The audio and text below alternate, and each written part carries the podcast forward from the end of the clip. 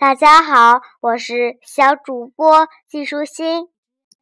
我今天继续来给你介绍希腊神话里的普罗米修斯。除了十二位主神之外，其他的小神也住在奥林匹斯山上。小神当中最有实力的是命运女神赫洛索。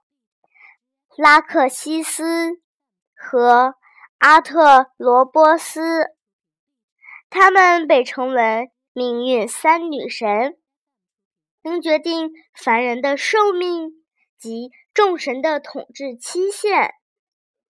当一个凡人诞生的时候，克洛索便会放出一根生命之线。拉克西斯。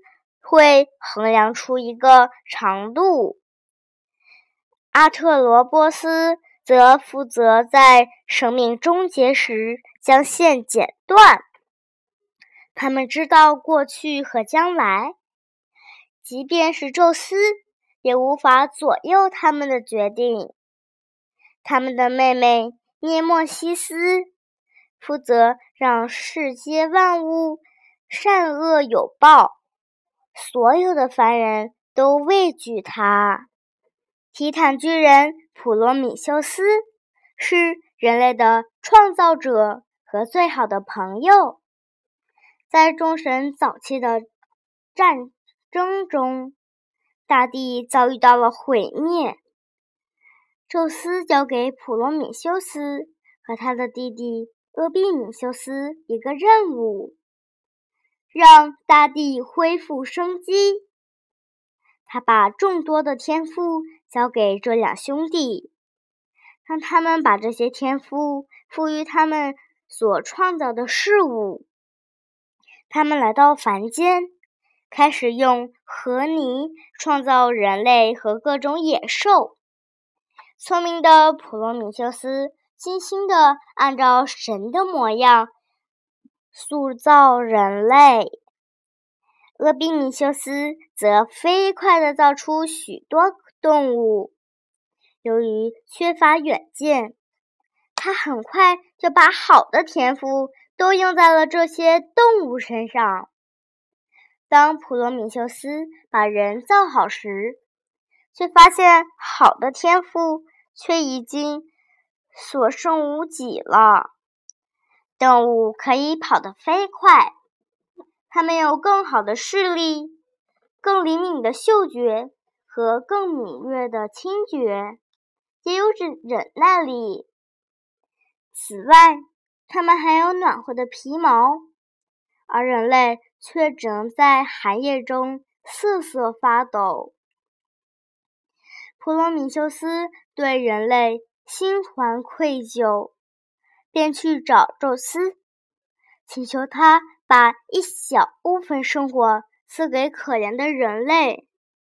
但是宙斯没有答应，圣火只能由神奇专享。普罗米修斯不忍看到他的人民受苦，于是决定盗取圣火。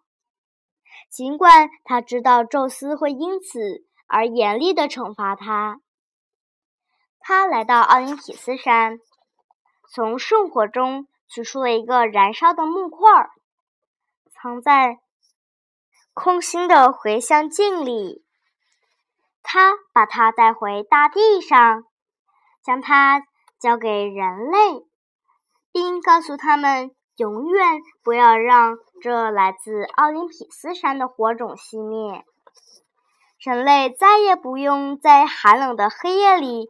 颤抖了，野兽也因为害怕火焰的光芒而不敢攻击它们。一件奇怪的事情发生了：当人类从地上抬起眼睛，望着火堆里的烟袅袅地升起天空时，他们的思想也随之诞生了。他们开始好奇和思考。再也不是匍匐在地上的泥土坯子了。他们建造神庙，以敬仰天神。他们把最好的肉放到祭坛上去烤，希望与神共享他们所拥有的一切。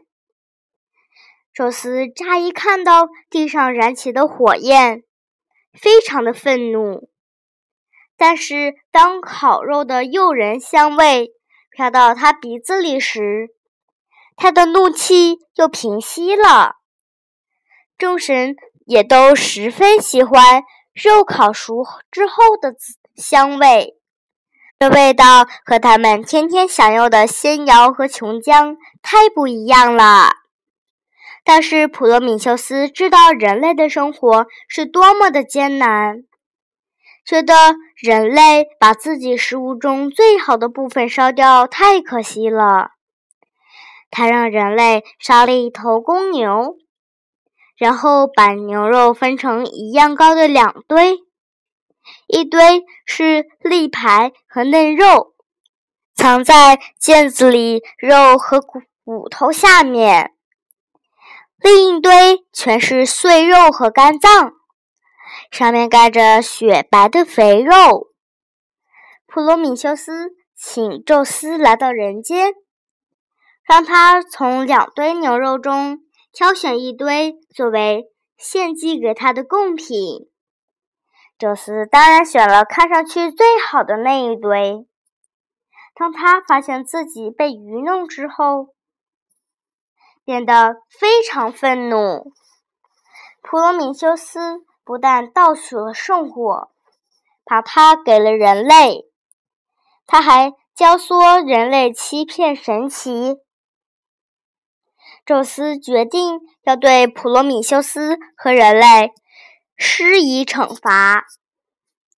普罗米修斯被永不断裂的锁链缚住，锁在了。高加索的山顶，每天都会有一只老鹰从天上扑下来啄食它的肝脏。因为它是神奇，所以一到晚上，它的肝又会重新长出来。